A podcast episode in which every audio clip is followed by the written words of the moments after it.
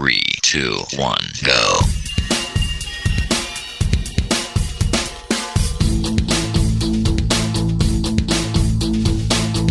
Enredando, la informática que se escucha.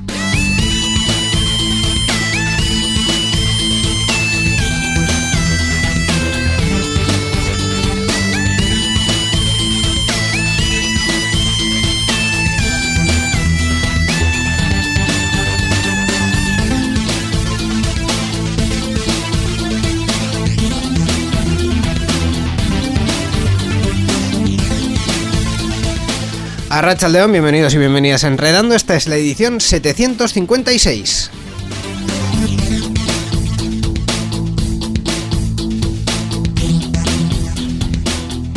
Edición 756 en la que ya nos sumergimos eh, prácticamente del todo en en junio, Miquel. y, es que estoy, estoy con la cabeza en otra parte. Le tengo la cabeza en otra, en, la playa. hola, ¿qué tal, Íñigo Sendino? ¿Qué, ¿Qué, tal? ¿Bien? ¿Bien? Pues sí, como estos días ha hecho un poco de calor y tal, pues, pues, pues estoy yo ya pensando en, en eh, otras. primavera cambiante. Tenemos primero llueve, luego sale el sol, luego llueve y así andamos eh, con el tiempo revueltillo. Efectivamente. Ahora toca sol, pues toca sol. Lo que nunca está revuelto son eh, las secciones y las diferentes partes de Enredando que hoy van a ser, pues como habitualmente, videojuegos, eh, podcast, Mundo, podcast, y la noticia de GNU Linux junto con el resto de la actualidad tecnológica. Esto no va a cambiar. Esto en el programa que hoy tenemos un, los contenidos bien claros y bien definidos. Efectivamente. Eh, ¿Puede que cambien otras cosas durante el programa? No puede ser, puede ser. Pero para ello, para descubrirlo, nos tenéis que acompañar durante los próximos 60 minutos. Comenzamos. Participa con nosotros en Enredando. Envía tus mensajes al email oyentes@enredando.net o a través de nuestra página web en www.enredando.net. También estamos en Twitter. Sigue al usuario Enredadores. Esperamos tus comentarios.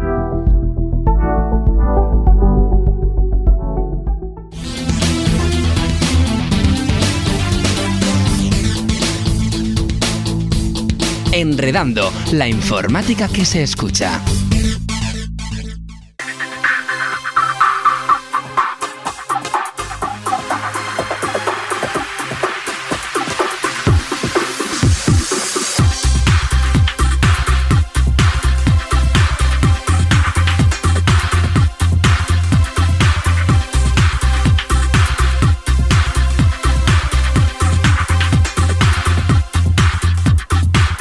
Y comenzamos como siempre todas las ediciones de Enredando en las que hacemos secciones. La primera de todas ellas es la sección de videojuegos, eh, sorpresivamente para nadie, porque llevamos dos años así, ¿verdad, Miquel? Sí, sí, pero toca videojuegos, pues videojuegos, a recomendar un videojuego. Efectivamente. Eh, ¿Hemos cambiado de colaborador o esta vez no? Igual, exactamente igual. ¿Para qué vamos a cambiar? Estamos muy bien para que, No sé, pues para que nos recomiende otras cosas. ¿Vais que Carmona, a León? A León, creo, creo que no habéis cambiado de colaborador. Creo que puedo confirmar que no habéis habéis de colaborador. Bueno, a ver, si no, no estarías aquí. Básicamente por eso te lo digo. Hola, Vesca. Harto León. Eh, ¿Qué nos traes hoy? ¿Algo de tiros? Algo, algo de tiros. No, a ver, hace. Creo que hace bastante tiempo que nos traigo algo de tiros. ¿Algo de miedo? ¿Algo, no, tampoco es algo de miedo. últimamente sí traes de cosas de miedo. ya. Un, par, un par ya sí que traigo de demás. Pues no, hoy os traigo conducción. Algo que ah. no es muy habitual, porque de por sí en, la propia industria de los videojuegos no es muy habitual encontrar juegos de conducción, sobre todo en las empresas y demás que regalan juegos gratis, casi nunca dan juegos de conducción. Y no sé por qué. Sé que no hay mucha industria de juegos de conducción porque no hay muchas sagas ni nada, y dentro de lo que cabe de conocido, pero no, o sea, no, no, se suelen. estás seguro de la afirmación que acabas de Yo estoy bastante. Yo estoy bastante seguro de lo que acabo de decir porque llevo con el PlayStation Plus. Bueno, a día de hoy ya no lo tengo, pero he estado con el PlayStation Plus 3-4 años largos y han regalado uno juego de conducción Ah. teniendo en cuenta que se regalan, teniendo en cuenta que se regalan como eh, tres juegos mensuales o cuatro juegos mensuales, y en el Epic Games Store tengo aproximadamente, no te lo digo a coñas, 7200 pavos en juegos que no me he gastado ni uno porque los dan todos gratis, y de conducción tengo otros dos. Pero eso no significa que no haya juegos de conducción. WRC, WRC, DIRT, saga de Gran Turismo, Forza Horizon, la saga del Forza como tal, Trackmania y qué más. El Fórmula 1, Fórmula 1, vale, bien. Project Cars. Eh, Gran Turismo. Gran, Gran Turismo ya te lo he dicho. Gran Turismo creo que no lo has dicho. Gran Turismo he dicho. Eh, ¿Cómo se llamaba este mm, simulador que se jugaba en ordenador que ya no me acuerdo? Need for Speed. Eh, bueno, es, otra, NFS. es otra rama, pero bueno, Bueno. sí también. Eh, No me vale juegos que incluyan conducción, sino juegos de conducción propiamente. No, no, no, no, yo te digo juegos de conducción bueno. propiamente. Hay uno Luego que Saga. juega- Qué purista, qué purista. La Dirte Saga de Colin, Marra- Colin McRae, coño, es que si te lo diría GTA V, ¿sabes? Pero no es el caso. No, no, no, eh, no, no, por lo que sea, no. Pero hay uno que, que lo juega Borja mucho, que no me acuerdo eh, de cómo se llama, pero también es un rollo simulador. Eh, eh, El, el problema es eso, ese es, un, ese es un gran problema, que hay que hacer bastante distinción. Tú tienes simuladores y luego tienes juegos. Y juegos de conducción no hay muchos, en verdad. Claro, el, el tema es que, digamos que, Es en que los- claro, en los, en Mario los Kart de videojuegos- conducción. Claro, en, en los videojuegos de, de- Claro. de conducción realistas Sí. hay dos ramas eh, bastante diferenciadas. Simulador y que- juego. Que son el simulador y el arcade.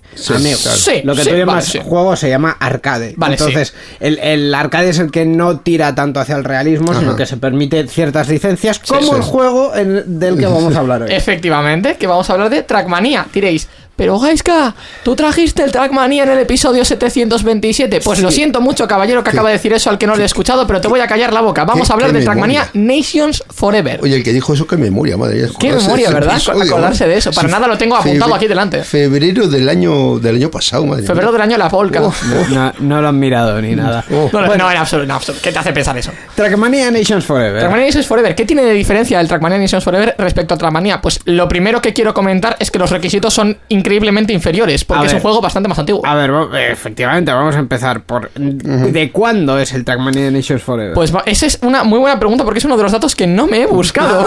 Amigo. Eh, Trackmania básicamente como saga tiene varios eh, juegos, de hecho, de- que se llaman Trackmania 2008. sin más. Hay dos, el primero y el actual, y el Nations Forever es la secuela del Nations, que a su vez es como de 2006. el Nations es por ahí. 2006. Y el Nations Forever es, como has 2008. dicho, De 2008. 2008. La cuestión es esa, que hay juegos de Trackmania que son exclusivamente de fórmula, como es el caso, con coches de fórmula, vaya, y luego hay otros que se permiten otro tipo... Mon- amigo. Vale, sí, correcto. Bueno. Y luego hay otros que llevan pues otro tipo de coches y demás que... Coches de rally, por es- ejemplo. de ese sí. tipo. Sí, por ejemplo, porque tenemos eh, Trackmania, tienes Trackmania Nations, luego está Trackmania, Trackmania United. Eso, Trackmania United, y luego hay varias otras sagas, creo que hay otras tres o cuatro. Entonces hay muchas cosas juntas, pero básicamente está el Nations Forever y lo que, que es un poco la precuela de lo que hoy en día es el Trackmania secas. Efectivamente. El Trackmania 2020, 2021 o 2022, que lo llama la gente porque se llama Trackmania a secas, pero según van pasando los años, pues la Claro. gente le va cambiando el nombre. Claro. Eh, Efectivamente. la cuestión, como hemos dicho, juegos de conducción, obviamente, con eh, diseño de monoplaza. Monoplaza. En una variedad de circuitos. Eh, una de las cosas que tiene de diferente Trackmania de hoy en día respecto a este es muy claramente los modificadores de estado. Es decir, como ya comentamos en el episodio 727, Trackmania de hoy en día, pues tenemos los Boost, Ultra Boost, el, el Turbo Boost, pero hacia arriba, que te levanta del suelo, uno que te hace pegarte al suelo también, eh, una cosa que te deja sin motor, eh, una cosa que hace que seas frágil, entonces cualquier salto que pegues, pues hace que reduzcas velocidad porque empieza a vibrar el coche, Eh, cosas eh, así. Todo eso en el nuevo. Todo eso en el nuevo, Ah, eso vale, es, vale. modificadores de No- estado. no en pero este, en este no en no. este, en este En no. este no. Bueno, en este nos en este limitamos alguno bastante. hay. Alguno hay. Tenemos el de- que yo haya visto hasta la fecha y créeme que le he metido ya varias horas y lo descubrí hace nada.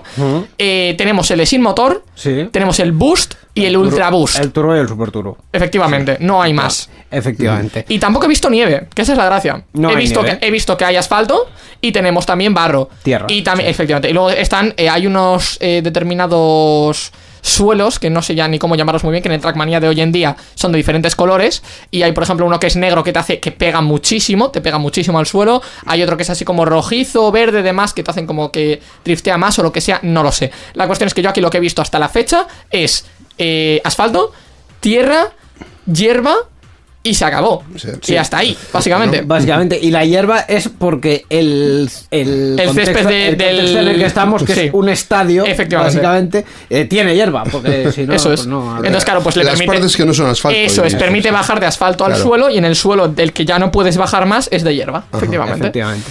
Eh, qué recuerdos, ¿eh? Qué recuerdos. Es que, es que yo tengo una copia física de, Oh, de este oh, juego oh, madre eh, en mi casa y, y lo podría haber traído, de hecho, Eh, si supiese eso que... Te ha lo- quedado muy abuelo cebolleta, eso. Pues, eh. es que es verdad, eh, este juego eh, yo le eché pues como el mm, 10 veces más horas de las que le has hecho tú, seguro.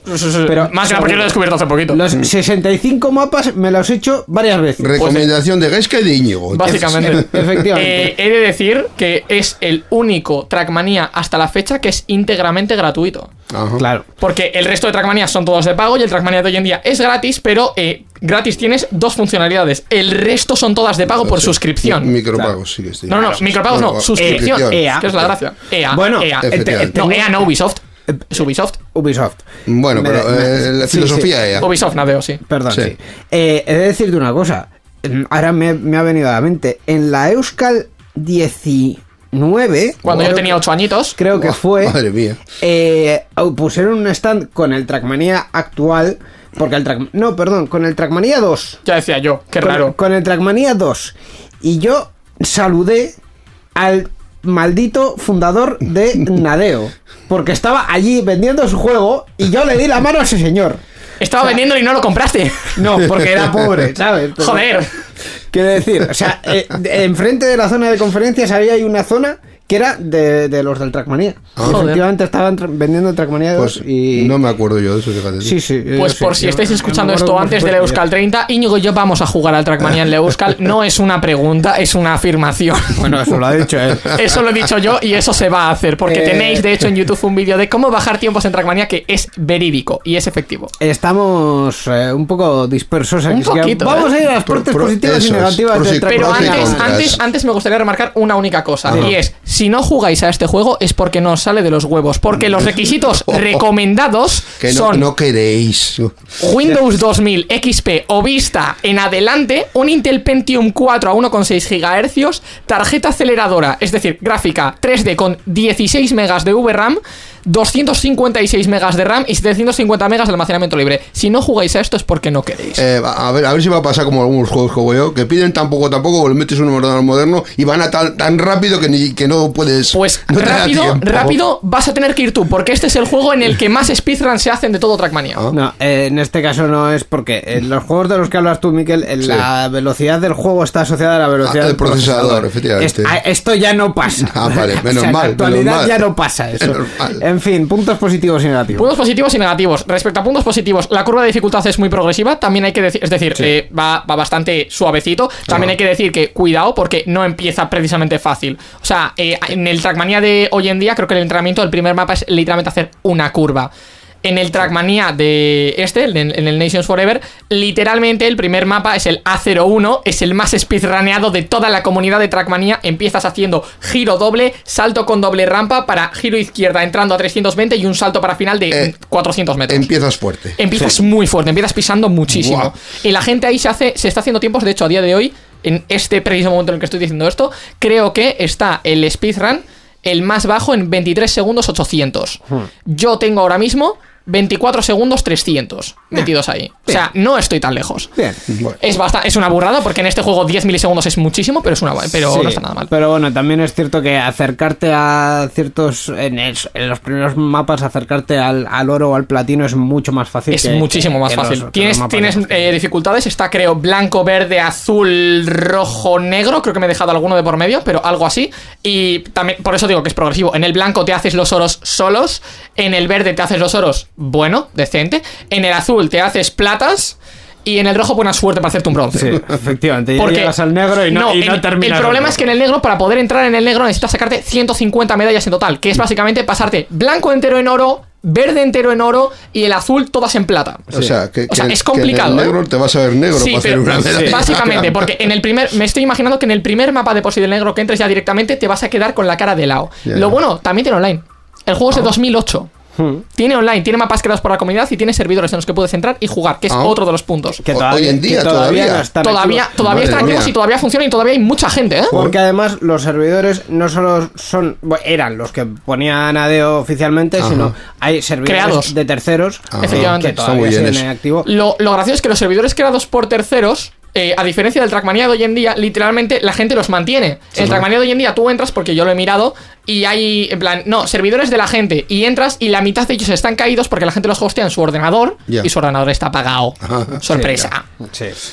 Eh, pues la recomendación de hoy, Trackmania Nation. Lo único, Forever. una ¿Qué? última cosa para remarcar, porque es absolutamente perfecto, pero necesito sacarle un punto negativo, necesito A ver. sacárselo. Ay, ay. El HUD en las partidas online es estúpido. Eh, es estúpido. O sea, ¿qué- tú qué te. es eso? El HUD es básicamente lo que tú ves en la pantalla. Es tu Ah, pantalla. vale, vale. Entonces, claro, tú habitualmente pues tienes el coche y tiempos o recorrido o algo así, simplecito. Pero es que aquí tienes links al Discord, eh, tiempos de local, tiempos mundiales, la no sé qué. demasiada información. Lo que ves alrededor, literalmente de la pantalla te queda un tercio, incluso menos, para ver por dónde estás yendo. Eh, en los servidores la pantalla te la puede personalizar el, el que monta el servidor. Eso es. Ah. Por lo tanto, te meten toda la publicidad. Literalmente hay de todo. No te hace falta la mitad de los datos. De hecho, yo miro a dos cuadrados específicos que son los tiempos online de, de, esa, Sí. de esa sesión, los tiempos mundiales, a lo mejor como mucho, y el tiempo restante de partida y pista. Pero es que tienes de todo. Tienes links a todas partes, unas tablas de clasificaciones de esto, del otro, de allí, de para allá. Es impresionante. demasiado, el HUD es brutal. Puedes ver el, el, el mapa y se ve a través de eso, se ve a través de toda la info, pero es impresionantemente loco. Pues la recomendación de hoy, Trackmania Nations Forever, gratis. Jugadlo en y Steam. En otras plataformas. Jugadlo ya. Efectivamente, uno de los eh, indudables clásicos de la conducción en, en videojuegos. He dicho ya que lo juguéis. Creo que sí. Gaiska, es que ricasco me a darte un, un rodeito en el Trackmania. Agur. La informática que se escucha.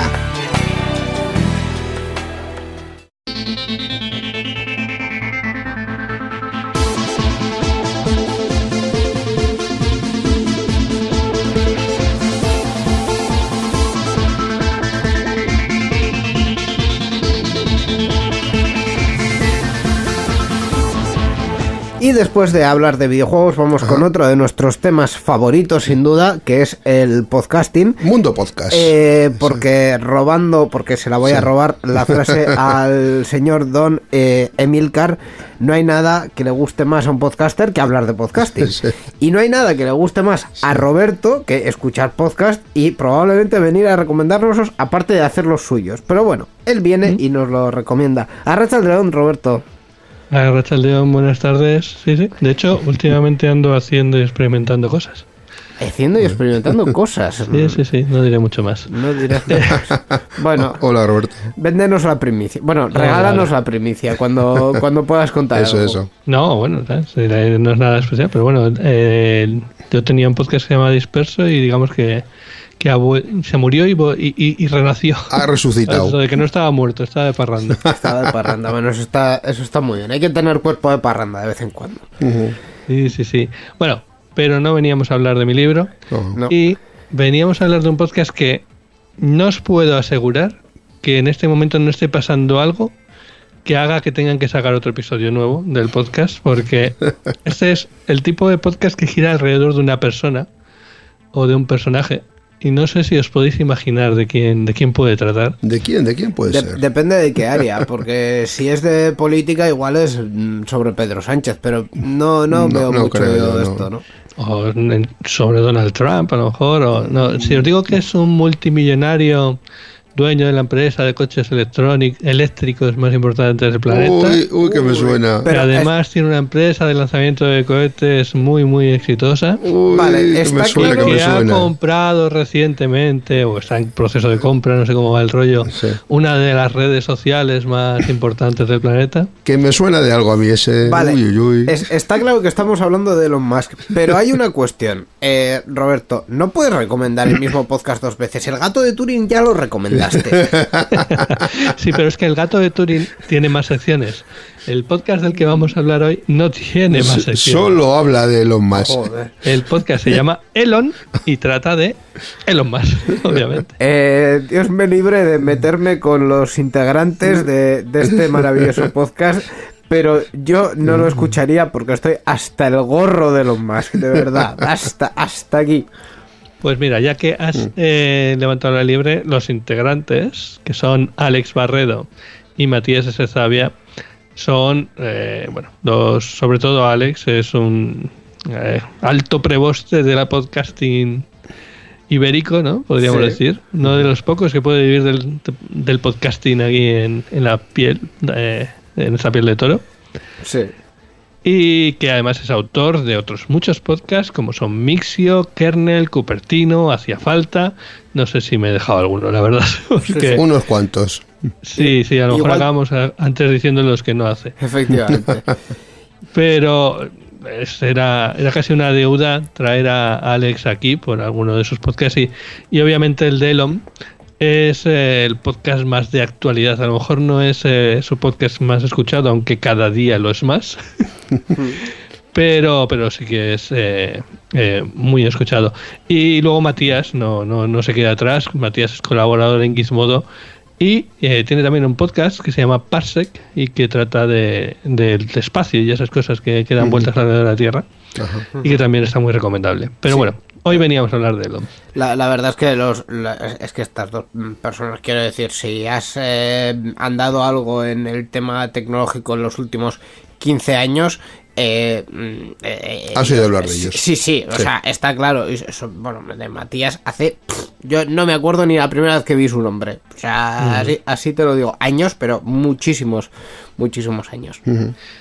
Bueno, el tema del podcast, obviamente, es Elon Musk. Sí. No, me Eh, digas, seguro. Y, pero el tema, o sea, hablan sobre su figura, ¿no? La actualidad de, de lo que le pasa y tal. Y el tema es que tienen un punto de vista muy ameno y muy socarrón. tienen una coña, se llevan una coña. Es muy, muy divertido y muy, muy muy profundo en cierta manera, ¿vale? O sea, no el hecho de que lo traten con, con humor no significa que no, Que no traten el tema con seriedad, sí. Ajá. Los episodios suelen durar como una hora, pero si te pasa rapidísimo, personalmente, opino. Y tiene, tienen un montón de episodios. Tienen ya cada- 110 episodios, más de 110 episodios. ¿Cada cuánto? Eh, más o menos cada 15 días. Ajá. Así que se- se escucha bien, se escucha, se, se espera su escucha, ¿vale? No se te hace, eh, no se te hace pesado, no, eh, estás esperando que llegue un nuevo episodio. Además, como Elon siempre da noticias, pues siempre acabas pensando a ver qué cuentan de esto. Además Y- es que hay, hay temas eh, que, que este señor toca normalmente, para mi gusto, de forma eh, bastante errónea, pero, pero son temas muy interesantes. Vamos, eh, la- de la lista de, de, estre- de episodios estelares que nos has pasado aquí hay temas para, para aburrir. Vamos a mencionarlos, por cierto, los episodios más destacados. Sí, bueno, pues más, más destacados todos. No, hombre, no, no, no. Solo puedo quedarme con tres. Sí, sí. Sí. A ver. Pues a ver, si hay que destacar, destacar. a- a- obviamente, obviamente, hay que de- destacar el que han dedicado a la compra de Twitter. ¿no? No, no, no, que le han titulado Twitter año cero después de los más.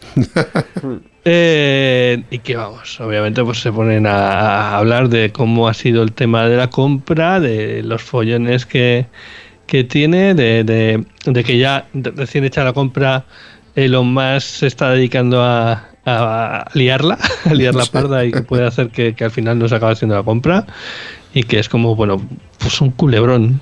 Sí, sí, sí. Además que eh, en general a una empresa este tipo de, compras le vienen bastante mal porque mm, una persona que puede literalmente hacer que suban o, valor, o, bajen valores eh, eh, tan volátiles como las criptomonedas, que sea el, el dueño de la compañía, puede, puede formar unas en 5 segundos terribles. Y es, y es lo que no le interesa a nadie dentro de una empresa, ni a los accionistas, ni, ni por supuesto a los trabajadores.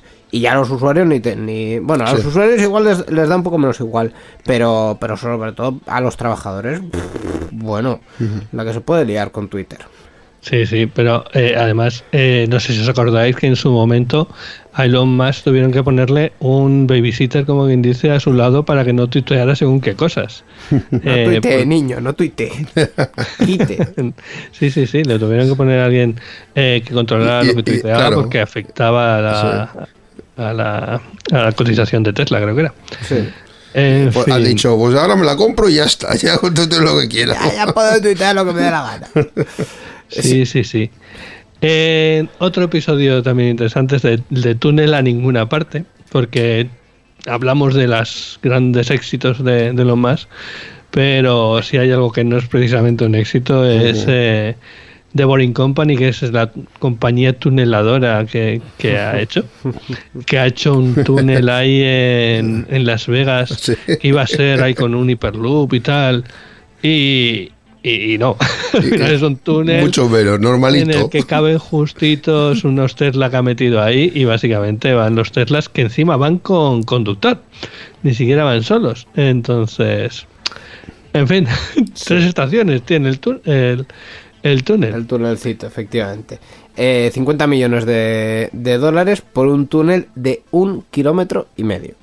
Bueno, un kilómetro y 300 metros, mejor, Sí, sí, mejor sí, dicho. sí. Que, Y por el que van los Model 3 ahí haciendo el trenecito. Sí, eh, estupendos, pero que al final eh, el, el propio túnel quizá puede tener una, una utilidad.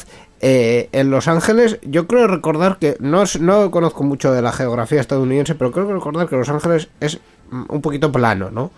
O sea, quiero decir, igual eh, mm, eh, Horadar Los Ángeles no es. O sea, si me dices San Francisco, pues sí, te digo, bueno, hay que, hay que compensar Sí, que desniveles lo y de tal. las cuestas de San Francisco. de Igual un curvas. túnel y un ascensor tienen, tienen Sí. sentido, pero en, en un sitio plano, yo eso no, no lo entiendo, porque es carísimo eh, tunelar. Pero no lo entiendes porque no estás al nivel de la mente de Elon, claramente.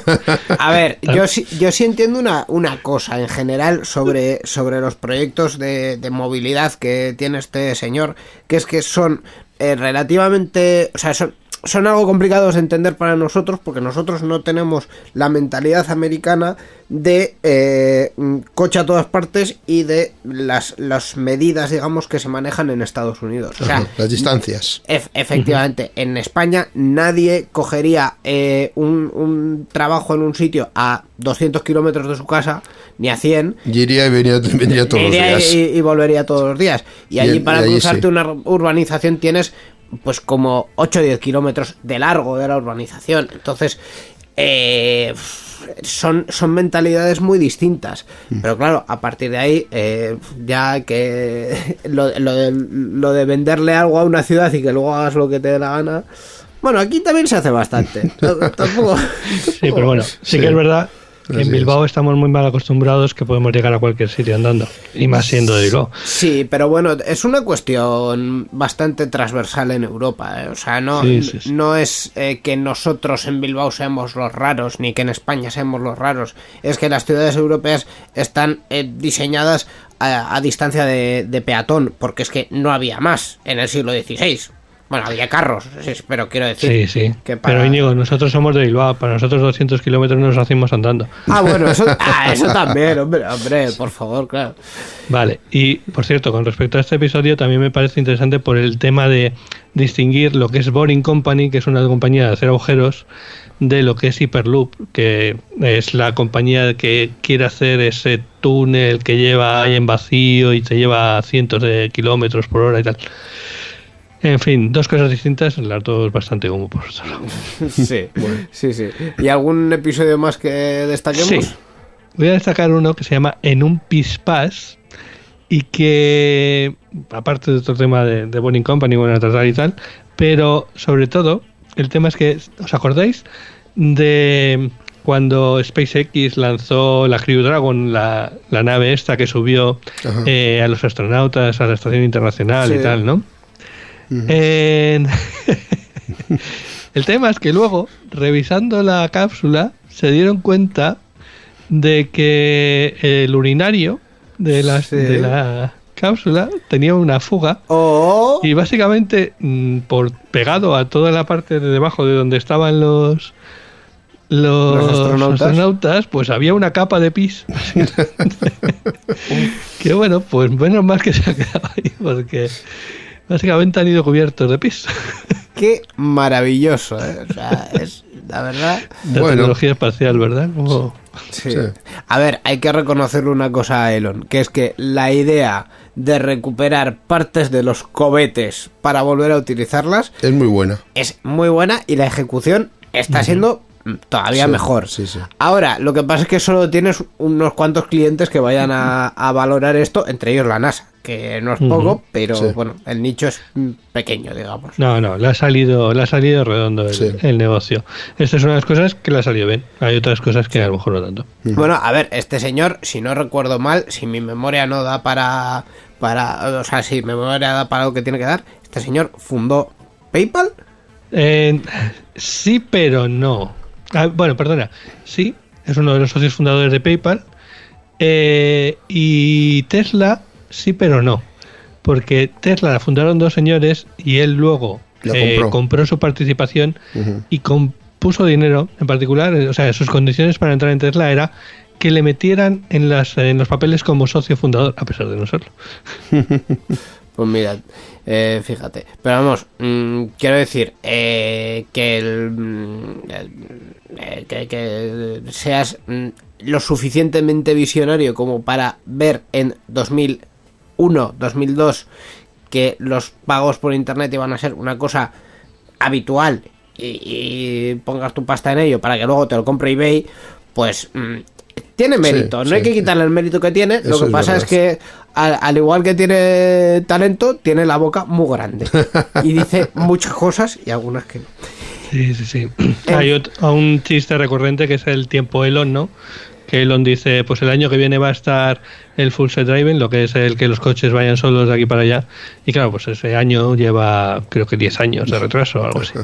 Bueno, eh, El cositas. tiempo, Elon. Cositas que pasan. Mm. En fin, eh, Elon, que es el podcast del que estamos hablando, en todas las partes, ¿no? En todos los agregadores. de Sí, sí, podcast. sí, está básicamente en todos los reproductores, todo, lo puedes escuchar como quieras. su, cos- su casa madre es Cuenda, en particular, pero está en todas. Es que Alex es un crack. De hecho, ha hecho una cosa, no, no tiene que ver con los podcasts, pero ha hecho una cosa con su mailing list, lo último que es, es bestial, que es directamente ofrecerlo desde todas las plataformas también de, de listas de correos. Y bueno, pues eso, que es un crack. Qué maravilla. Pues eh, Elon es el podcast del que hablábamos hoy. Un Eh, podcast sobre Elon Musk. Sí. eh, Por si alguno no- Lo que se suele decir café para los muy cafeteros. Efectivamente. Sí, sí, sí. Pues esta ha sido la recomendación, que como siempre de la mano de Roberto, eh, es que ricasco y hasta la próxima. Es que ricasca a vosotros y ya sabéis, hasta la próxima. Escuchad muchos podcasts. Agur.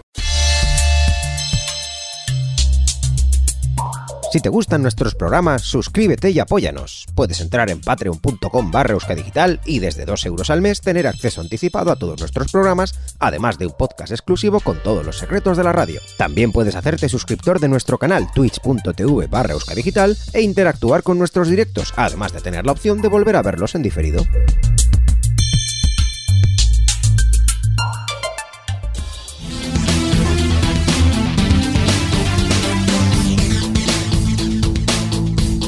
Enredando, la informática que se escucha.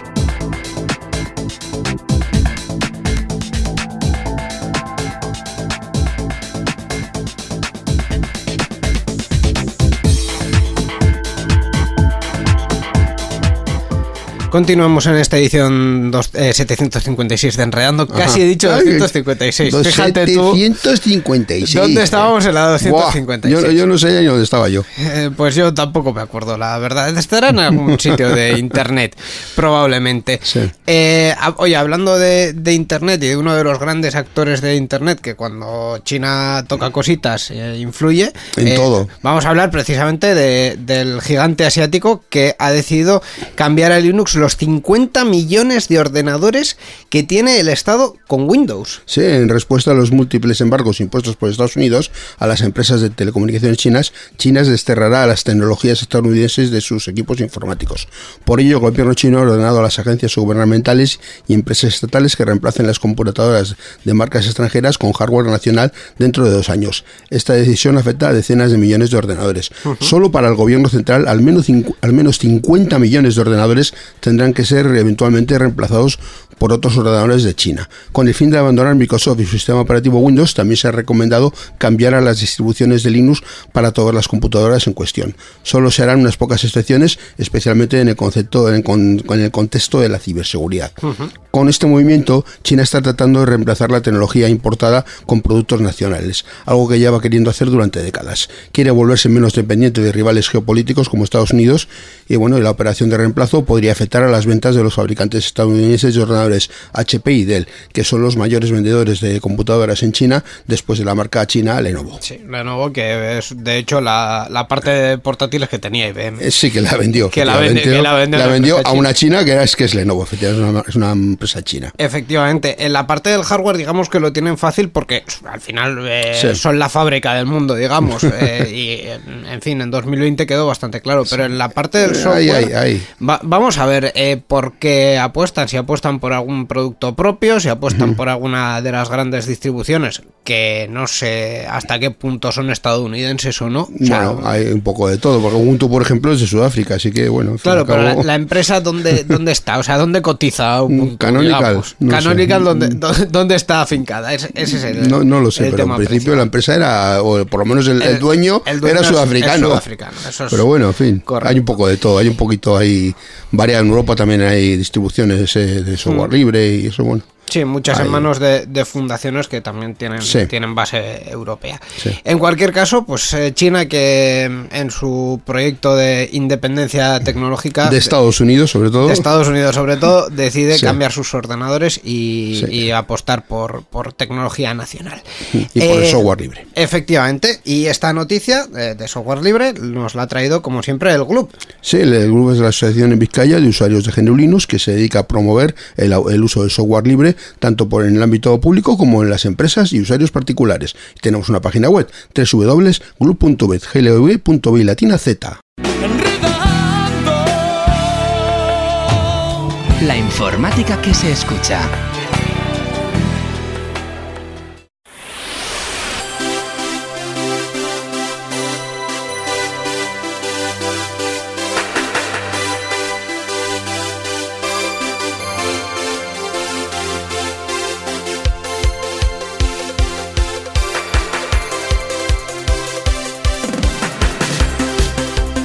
Y vamos ya a comentar el resto de la actualidad tecnológica, eh, pero la verdad es que antes de comentar la actualidad tecnológica tenemos actualidad no tecnológica que, comentar.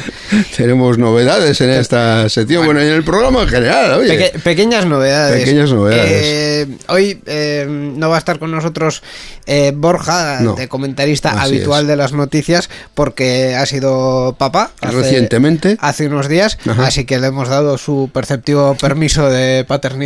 Tiene, está en la cabeza con otras cosas, así que muchas felicidades, por cierto, a él y a su, y a su mujer. Eh, eso es, eh, un saludo desde aquí Eso es. a Miren, a Martina, la nueva llegada a este mundo, Sí, sí. y también a Borja. Y de- la verdad es que para sustituirle, para que venga a comentar las noticias, nos hemos traído otro contertulio excepcional, eh, podría decir, porque Sí, ya, ya conocido, ya ha estado en varios programas, invitado, hacía un programa en Euskadi Digital hace unos años. sí, sí, esa- sí. e- ese tipo de Sí. cuestiones. Mm, él es Iñaki Lázaro, Rachaldeón.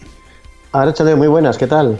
Pues eh, muy bien, encantado de tenerte de nuevo y de que comentes con nosotros las noticias tecnológicas que tenemos preparadas para hoy, comenzando por eh, una nueva normativa que se acaba de aprobar contra las reseñas falsas en Internet, Miquel. Sí, que ya está en vigor la modificación de la Ley General para la Defensa de los Consumidores y la Ley de la Competencia Desleal, que regula la información necesaria que han de incluir los empresarios en la oferta de bienes y servicios, en particular en lo que se refiere a las reseñas efectuadas por los consumidores y usuarios, ha entrado en vigor el sábado 28 de mayo. En concreto, ahora las empresas deberán indicar si las reseñas que acompañan a sus bienes y servicios son de personas que realmente los han usado o adquirido.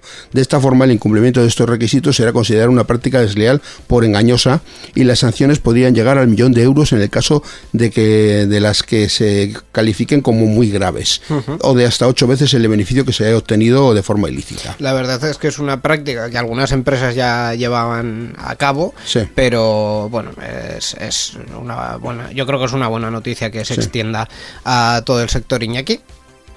Pues yo creo que sí, bueno, ante- todo que, también contento de estar aquí con, con vosotros, por supuesto que sí, además por un tema tan feliz como, como el, nacimiento de- del, del primer hijo, del nuevo hijo de, de nuestro compañero eh, Borja. Y eh, respecto a la noticia que, que estáis comentando, pues también yo creo que es una noticia feliz, agradable y sobre todo necesaria, ¿no? El hecho de que se ponga un poco orden en todo esto que son las, las reseñas, los comentarios y todo lo que tiene que ver específicamente con reputación y comercio electrónico, ¿no? que, que, bueno, hay infinidad de empresas que, que viven de ello, ¿no? Que viven de, de esa reputación, de esa notoriedad que puedan tener en, en Internet y a partir de esa buena valoración que pueden hacer de sus productos y sus servicios, pues tener más posibilidades de, de, vender, ¿no? Con lo cual, poner orden o intentar poner orden, porque esto es complejo y al final esto es una ley que eh, no creo que pueda solucionar de, de, de un eh, de, un primer paso todo lo que, puede suponer esas reseñas falsas que en el futuro pues ya eh, seguramente que seguirán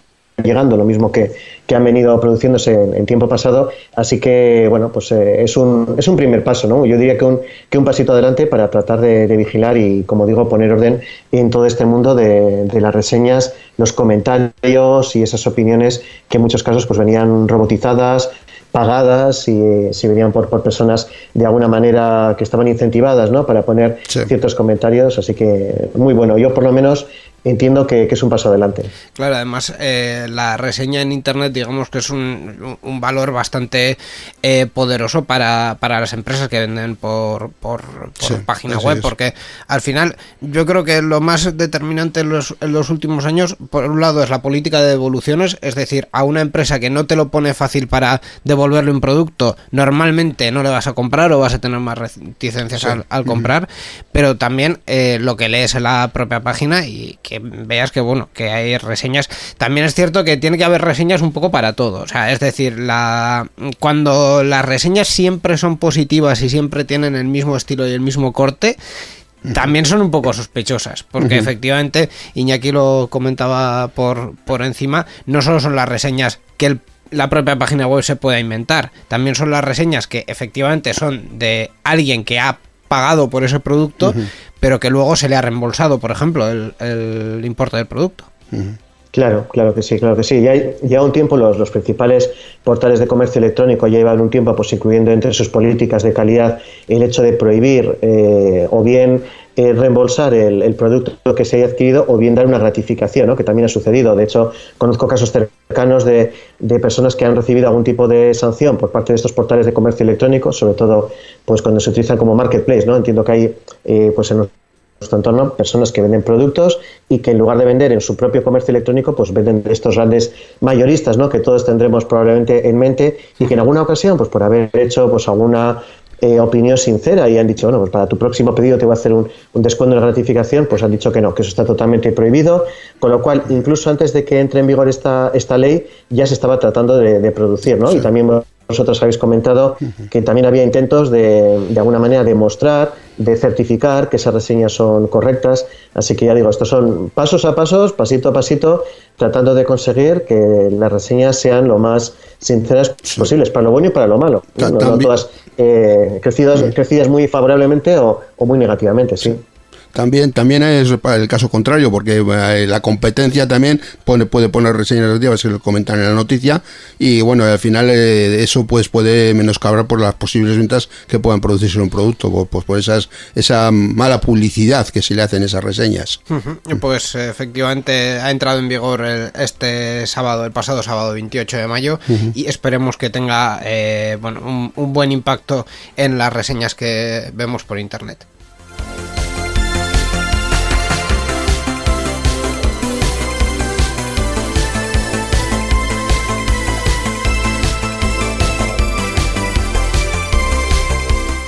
Vamos a hablar de otros temas, pasamos ahora a hablar de ciberseguridad porque el 51% de las empresas españolas reconoce haber sido víctima de un ciberataque en el último año, Miquel. Sí, la aseguradora Iscot, Iscox. Iscox, eso.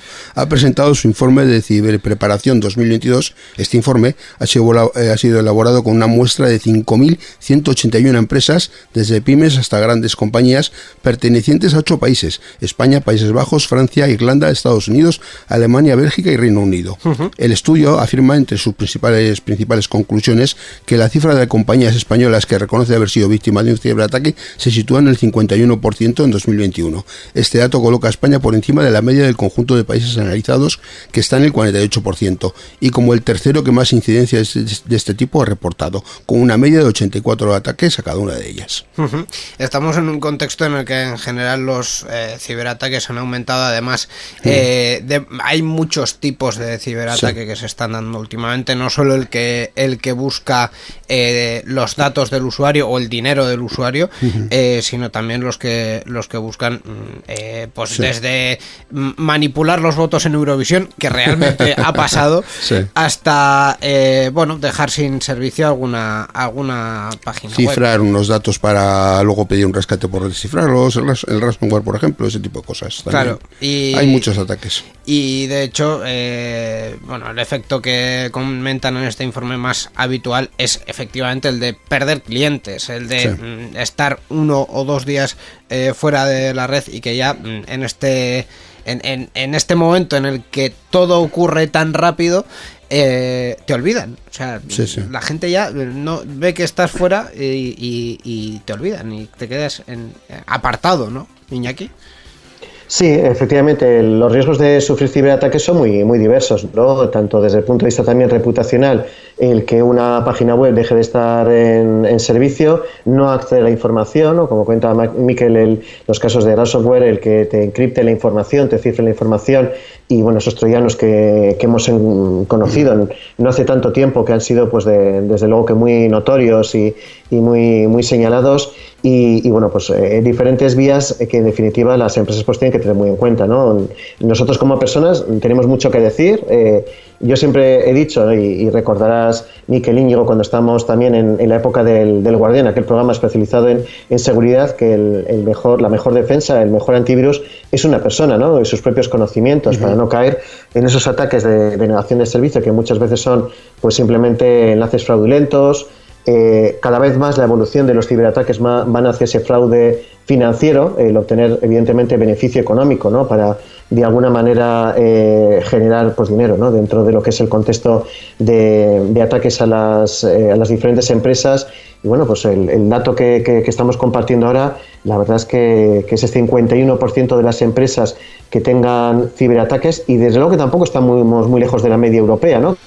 Que está en torno al, habéis comentado 48%, Al es que es 48%. prácticamente Sí, eso es. prácticamente decir que de cada dos empresas, una eh, va a sufrir un ciberataque a lo largo del 2022, con lo cual es eh, tremendamente importante y hay que poner medidas sobre la mesa. Ya digo, la primera medida es la formación, de que todas las personas, pues la medida que podamos, tengamos constancia de que no tenemos que caer en las trampas, de que el correo electrónico que nos viene con adjuntos eh, a veces sospechosos, esos enlaces que aparentemente nos van a dar una información simulando, pues bueno, el, el que nos lleve a una entidad financiera o, o a algún lugar que, que luego va a derivarse a otro lugar diferente. Eh, mucha, mucha formación, mucha concienciación y, y sobre todo pues precaución, ¿no? Para que esto no se convierta en una, en una lacra y que las empresas pues terminen perdiendo mucho dinero, eh, reputación, clientes y todo lo que esto conlleva.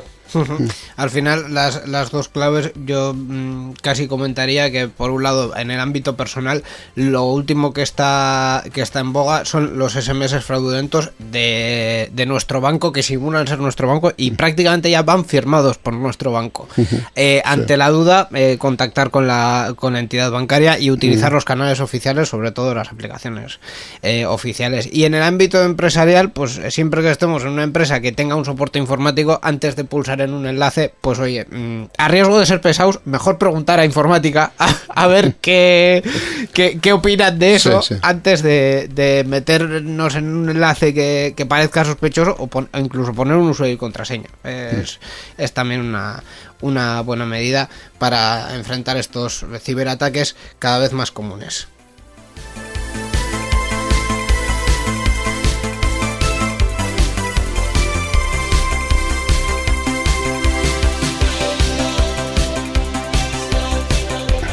Vamos a finalizar ya esta sección de noticias, no sin antes comentar pues una noticia así un poco más eh, anecdótica que viene al caso de hecho de lo que hemos comentado al principio. Se ha desarrollado en concreto un equipo de eh, la Universidad Estatal de Washington ha desarrollado un chupete bioelectrónico para monitorizar la salud de los bebés en los hospitales. Sí, bueno, pues con este dispositivo electrónico y inalámbrico se pueden controlar los electrolitos salivales de los neonatos, así como detectar sus niveles de sodio y potasio en tiempo real sin recurrir a otros procedimientos como son la extracción de sangre para, pues, para poder, poder ofrecer datos detallados sobre el estado del bebé. Este chupete le- bio- bioelectrónico se presenta un sistema que se incorpora a un chupete normal y va tomando muestras de saliva del bebé. Pues eh, curioso, ¿verdad, Iñaki? Sí, esta noticia se dedicamos a Borja, ¿eh? para que tome buena nota de, de ello. Sí, un poco Pues sí. sí, pues hace falta.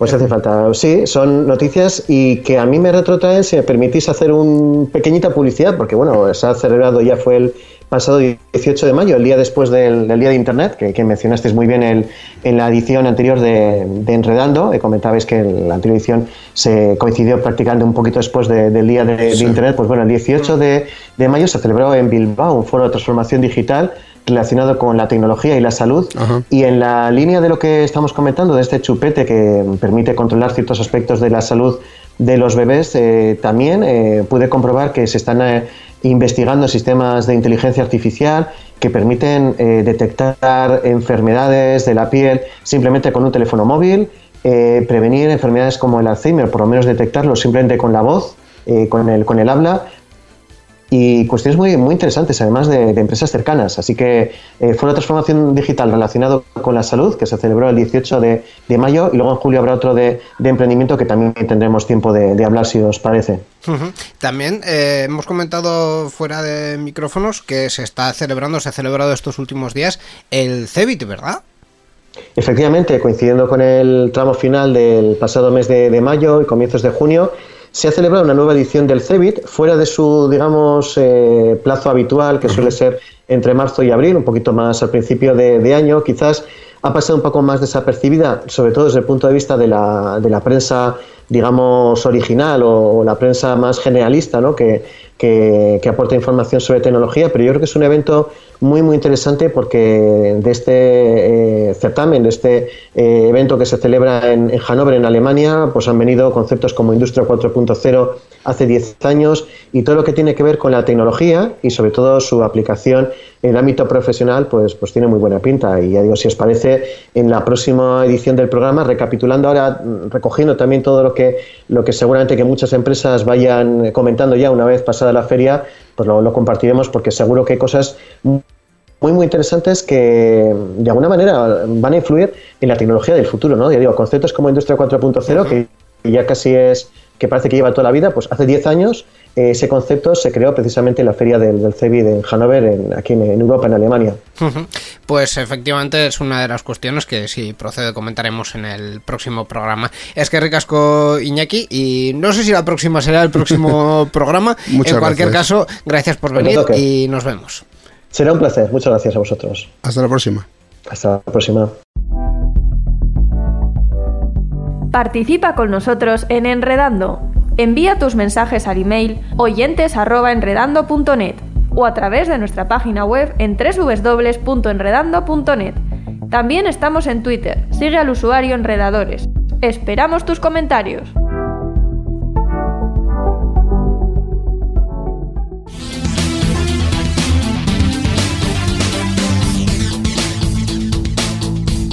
Enredando, la informática que se escucha.